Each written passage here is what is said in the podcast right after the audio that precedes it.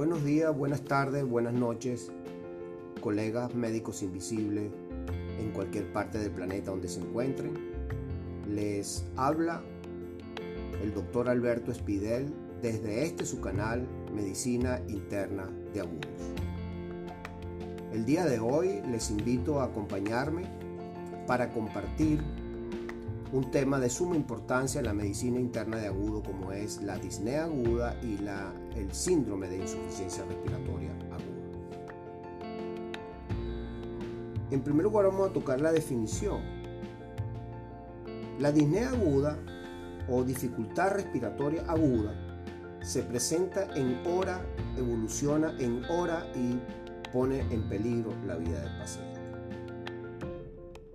La disnea aguda es un síntoma frecuente en los pacientes que acuden a la urgencia, acuden a, ameritan, llaman los sistemas de emergencia prehospitalaria para ser valorados o en la misma salas de ingreso donde pueden presentar una disnea. La disnea aguda como síntoma resulta subjetiva y está sujeta a sensaciones diferentes. La percepción más frecuente y típica es la sensación de falta de aire o de agua. En relación al síndrome de insuficiencia respiratoria aguda, ella se define como el conjunto de síntomas y signos que se presentan por la incapacidad del sistema respiratorio de mantener un adecuado intercambio gaseoso capaz de cubrir las demandas metabólicas, de producir una adecuada oxigenación tisular y una correcta eliminación del CO2. Se ha puesto como rango de la definición de la insuficiencia respiratoria aguda cuando existe una presión parcial de oxígeno en sangre arterial en menos de 60 milímetros de mercurio respirando al aire ambiente, o cuando hay una presión arterial de CO2 mayor de 45 milímetros de mercurio. Hay sus bemoles si el paciente tiene alguna enfermedad respiratoria broncopulmonar obstructiva crónica. Hay que tener claro que no es lo mismo la hipoxemia que eh, los rangos de hipoxemia en relación a los rangos de insuficiencia respiratoria.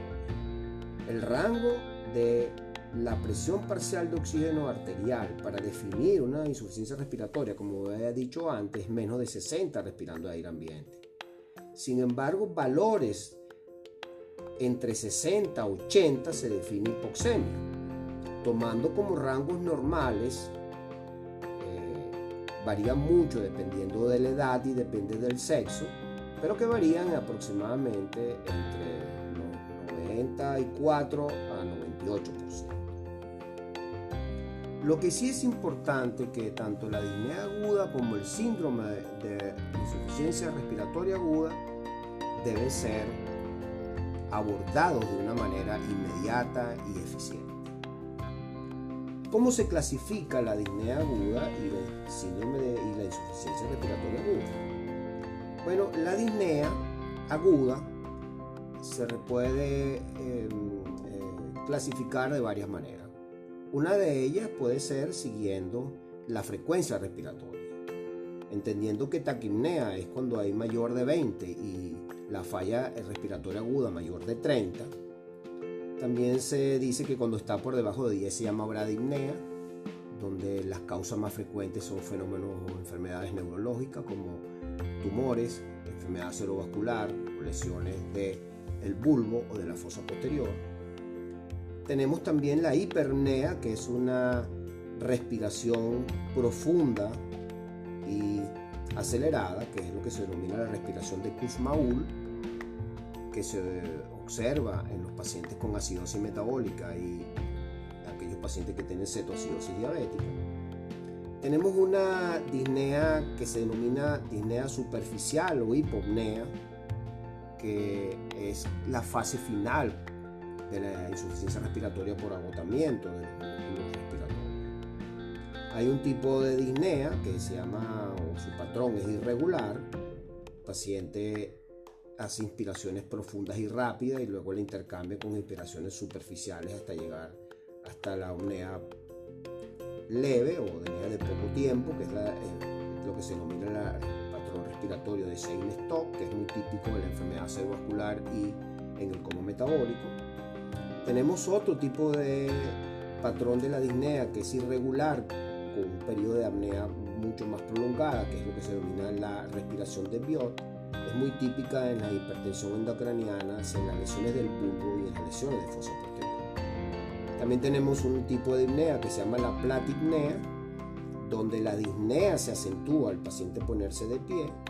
Es muy típico del síndrome hepatopulmonar y la fístula arteriovenosa. Y tenemos también otro tipo de disnea que se llama la trepopnea, donde el paciente siente disnea al colocarse de un decúbito lateral. Eh, cuando se coloca de un decúbito lateral, aumenta la disnea y cuando se coloca el decúbito lateral contrario, la disnea desaparece. Es muy típico de los pacientes con derrame pleural, mm, grandes derrames pleurales y atelectasia. En relación a la insuficiencia respiratoria aguda, ella se caracteriza o se clasifica en tres grandes tipos. La primera de ellas, la insuficiencia respiratoria hipoxémica, donde la PO2 está por debajo de 60, como antes lo habíamos mencionado. La tipo 2, cuando hay alteraciones de la ventilación, donde la PaCO2 está por encima de 45-50, dependiendo de las condiciones previas del paciente. Y lo que se denomina la mixta, que es la sumatoria tanto de la 1 como de la 2.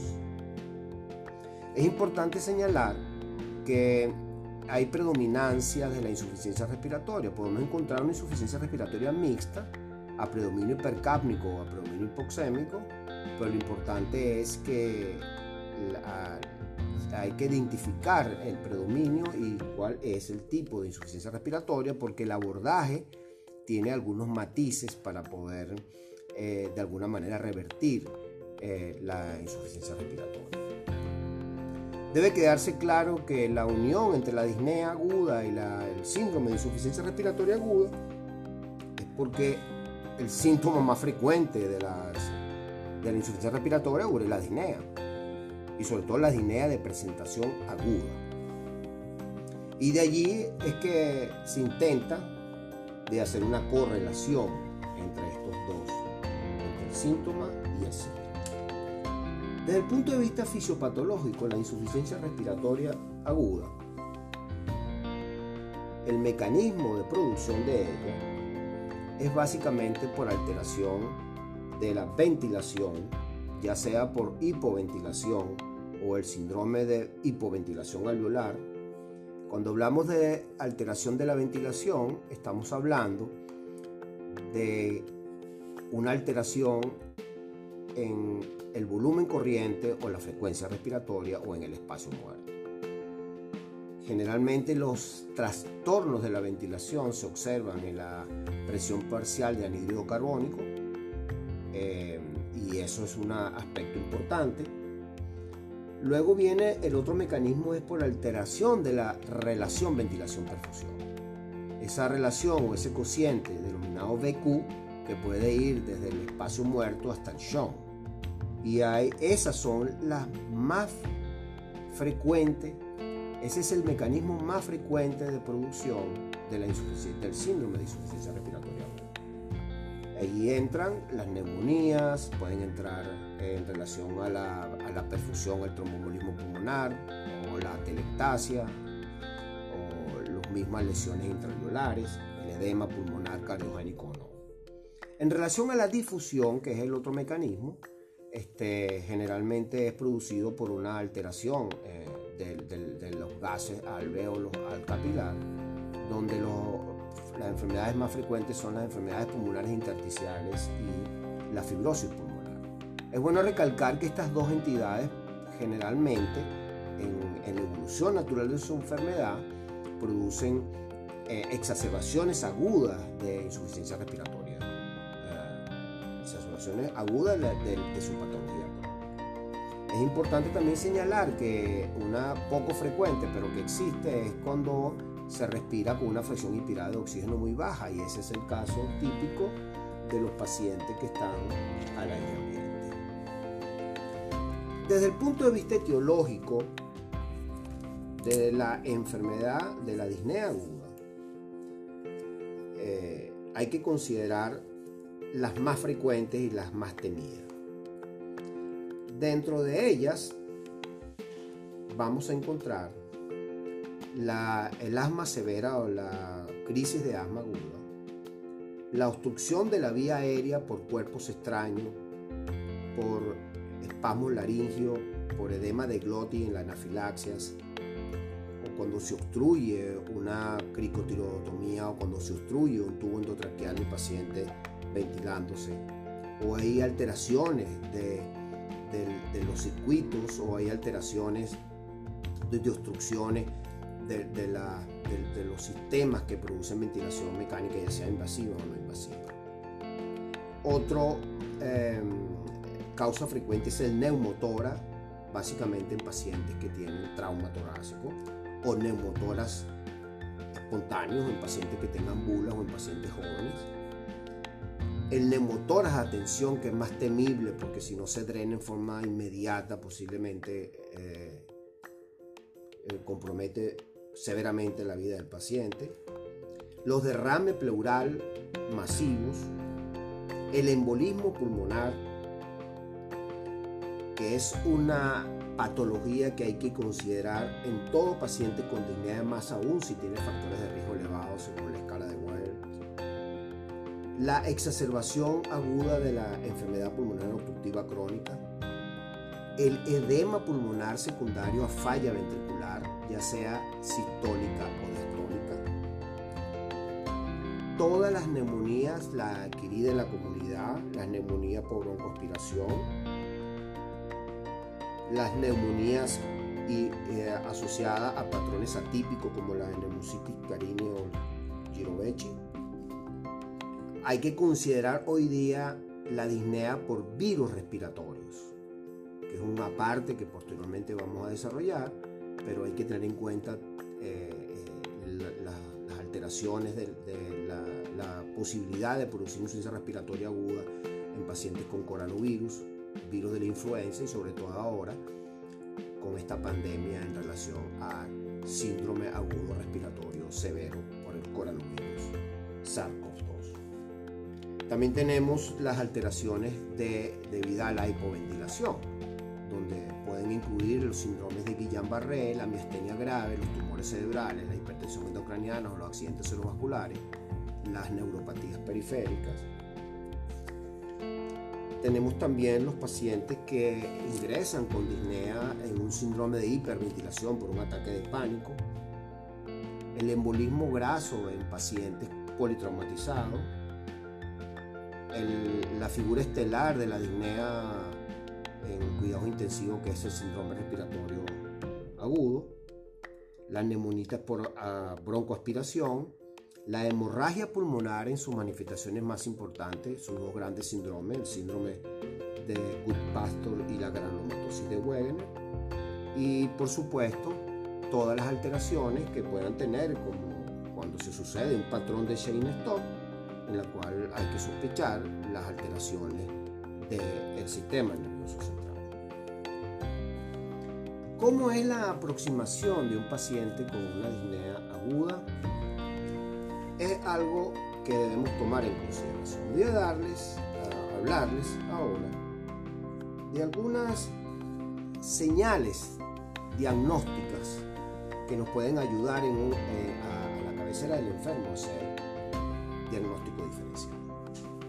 En primer lugar, voy a hablar de, de cinco de ellas, como son los diagnósticos diferenciales en pacientes con presentación súbita de la disnea, en los pacientes que tienen la disnea gradual, en los que tienen las causas conocidas o tienen causas conocidas o patologías previas, en la disnea y la insuficiencia respiratoria con una radiografía normal, y la insuficiencia respiratoria la disnea en pacientes postoperado. En la presentación súbita de una disnea, lo primero que hay que considerar es el tromboembolismo pulmonar. Sin embargo, el edema pulmonar cardiogénico y no cardiogénico hay que considerarlo, ya sea por falla de ventrículo izquierdo, ya sea por lesión pulmonar. La anafilaxias, como la obstrucción de la vía aérea superior por edema, La neumonía por aspiración también es muy importante y aquellos que tienen cuerpos extraños inhalados o los que han sufrido de quemaduras y tienen quemaduras de la vía. En la presentación de una disnea gradual hay que considerar el edema pulmonar por insuficiencia cardíaca congestiva, que va evolucionando de una disnea de grandes, medianos, pequeños, hasta ortopnea y disnea paroxística nocturna. También hay que considerar la asma eh, persistente, la bronquiectasia, el distrés respiratorio también tiene una evolución progresiva. el deterioro del pulmón en relación al distrés respiratorio agudo es progresivo, aunque en algunas oportunidades es realmente rápido y agresivo. En las, en las exacerbaciones con patología conocida es muy importante que la causa más frecuente de disnea, que es frecuente, mejor dicho, la disnea, en pacientes con bronquiectasia, en pacientes con em, fibrosis quística o fibrosis pulmonar o insuficiencia cardíaca.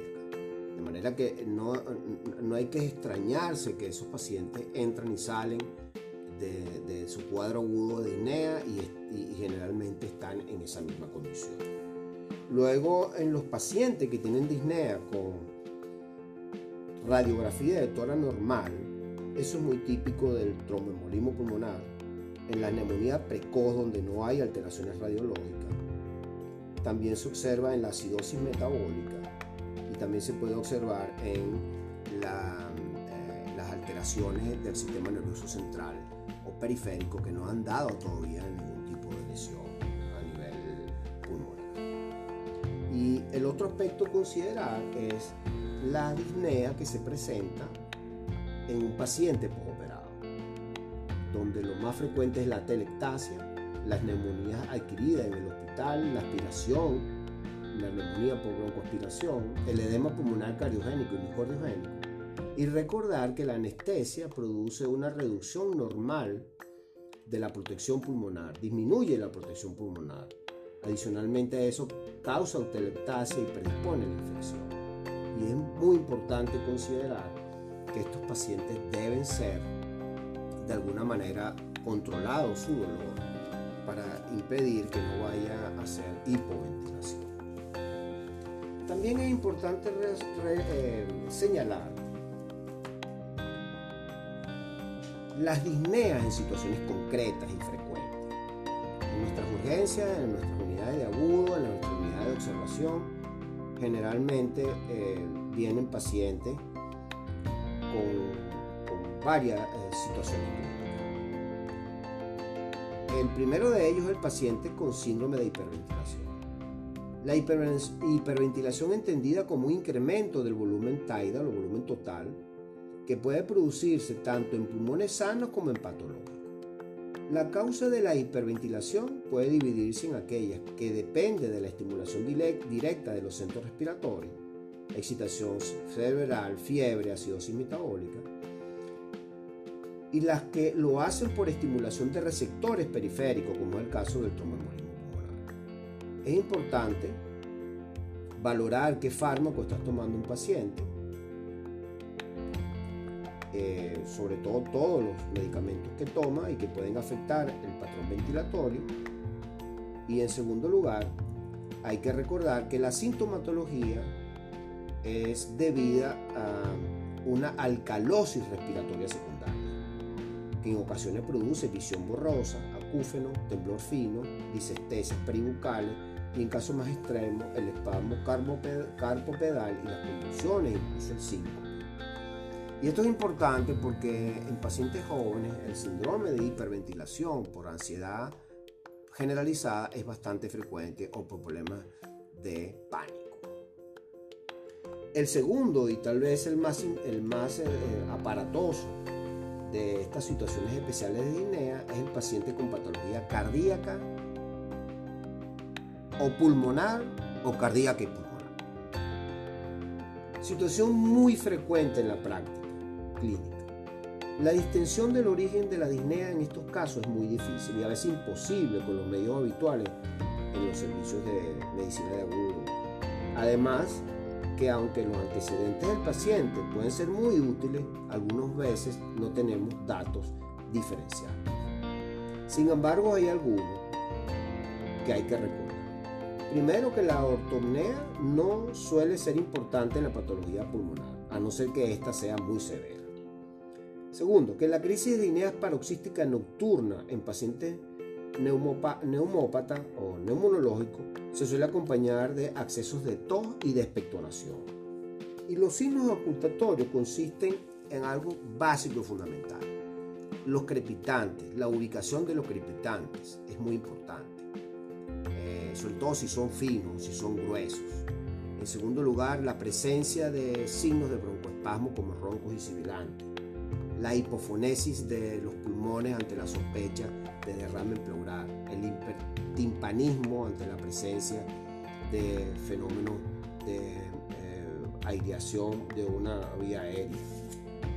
Y, y en segundo lugar, es muy importante que correlacionemos todos estos datos obtenidos para, con la radiografía de tórax, con el electrocardiograma, con los gases arteriales y sobre todo con dos aspectos que posteriormente vamos a hablar, que es la PAFI y ahora algo que también funciona muy bien y que es de utilidad, que es la SAFI, es decir, la saturación de oxígeno en correlación a la fracción inspirada de oxígeno, porque es menos cruenta y además sirve para tomar decisiones desde el punto de vista clínico. ¿Cómo nos aproximamos a un paciente que tenga una disnea aguda o un síndrome de insuficiencia respiratoria aguda. Bueno, la aproximación es como hemos visto en el episodio número 2, a través del A, B, C, D, E. Ese método, que es el método básico de la exploración, método basado evidentemente clínico en ver, oír y sentir, y donde está de alguna manera orientado a las búsquedas de datos eh, que se consideran graves, lo que se denominan los red flags, las, banderas rojas, para determinar los criterios de gravedad de la insuficiencia respiratoria y las posibles causas para tomar las decisiones que haya que tomar. Dentro de los criterios clínicos de gravedad o los datos red flag de una insuficiencia respiratoria aguda o de una disnea aguda está. La imposibilidad para hablar, frecuencia respiratoria por encima de 30, saturación de oxígeno por debajo de 89, uso de músculos accesorios, eh, eh, ya sean subcostales, intercostales o esternocleidomastoideos, incoordinación toraco-abdominal, taquicardia, cianosis, llenado capilar menos más de 12, más de 2 segundos. Irritabilidad y excitación y sonoridad. Ahora, ¿cómo determinamos todo eso? Bueno, muy simple, con el ABCDE. Acuérdense que el A, eh, en el episodio 2 habíamos dado que lo primero que se preguntaba para valorar la vía aérea era que el paciente hablase. La imposibilidad de hablar o hablar entrecortado o hablar con dificultad sin presencia de estridor laringio, eso es un dato importante y es un red flag. En la B, que es el breathing o la respiración, el patrón respiratorio es muy importante. Observando el paciente que tiene, mm, tiene que tiene taquipnea, que tiene eh, uso de la musculatura accesoria, que tiene una incoordinación toracoabdominal, que está sudoroso, frecuencia respiratoria mayor de 30 a 35 y una saturación de 90, eso le da signos de gravedad. En la C, que es la circulation, básicamente valorando la frecuencia cardíaca, la taquicardia, la cianosis, la, debilidad de los pulsos y un llenado capilar muy lento, eh, eso es signo también de criterios de gravedad. Y algo muy importante en la D, que es la valoración del estado neurológico, eh, lleva un espectro que va desde la irritabilidad, la excitación psicomotriz, la somnolencia, hasta, eh, hasta, hasta de la somnolencia hasta el estupor. Y esos son signos de severidad de la insuficiencia respiratoria aguda, sobre todo cuando hay existencia de hipercapnia. De manera tal que todo esto eh, va a, ayudar al establecimiento diagnóstico y de la etiología diagnóstica. Siempre eh, basándonos en el método clínico, de los antecedentes, de la exploración física y de los exámenes complementarios. Dentro de las exploraciones, ¿qué se debe hacer entonces ante este paciente? Bueno, ante este paciente tiene que ir a un box para monitorizarlo y esa monitorización tiene que ser una monitorización del ritmo cardíaco, de su frecuencia, de la presión arterial, de la saturación de oxígeno, una monitorización clínica. Hay que hacerle un electrocardiograma, como, como bien lo dice la D, la C de la ABCDE, y hay que tomarle al mismo tiempo dos, una o dos vías periféricas que garanticen la, colocar el tratamiento adecuado. Y en este caso en particular le vamos a determinar eh, la analítica básica, hemograma, con su recuento, la bioquímica básica y no olvidar que en, casos especiales es de utilidad eh, la determinación del dímero D, el ProBNP, ProBNP, las troponinas y adicionalmente los gases arteriales como el electro y la. Hoy día es básico y fundamental hacer un rastreo a través de un ecopulmonar utilizando el protocolo Blue porque nos va a ayudar a establecer los grandes síndromes pulmonares y cardíacos en pacientes con disnea aguda. Y es muy importante que una vez que tengamos toda la mano, eh, hacer la correlación eh, de alguna manera si se puede etiológica. Lo importante que vamos a tocar en la próxima, en la parte número 2 de disnea aguda y de síndrome de insuficiencia respiratoria aguda, que es el tratamiento, hay que salir a la paso para mejorar la condición fisiológica de la oxigenación y de la hipercapnia. Para eso se utilizan sistemas de oxigenación y, y sistemas de ventilación.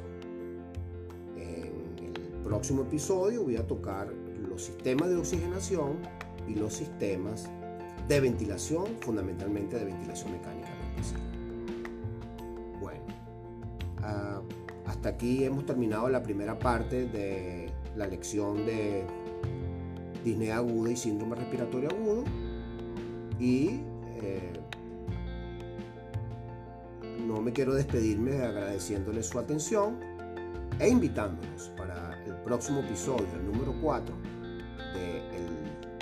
tratamiento de la disnea aguda y del síndrome de insuficiencia respiratoria aguda a través de los modos de oxigenación y de la ventilación mecánica no invasiva. Bueno, se despide de ustedes el doctor Alberto Espidel desde aquí su canal Medicina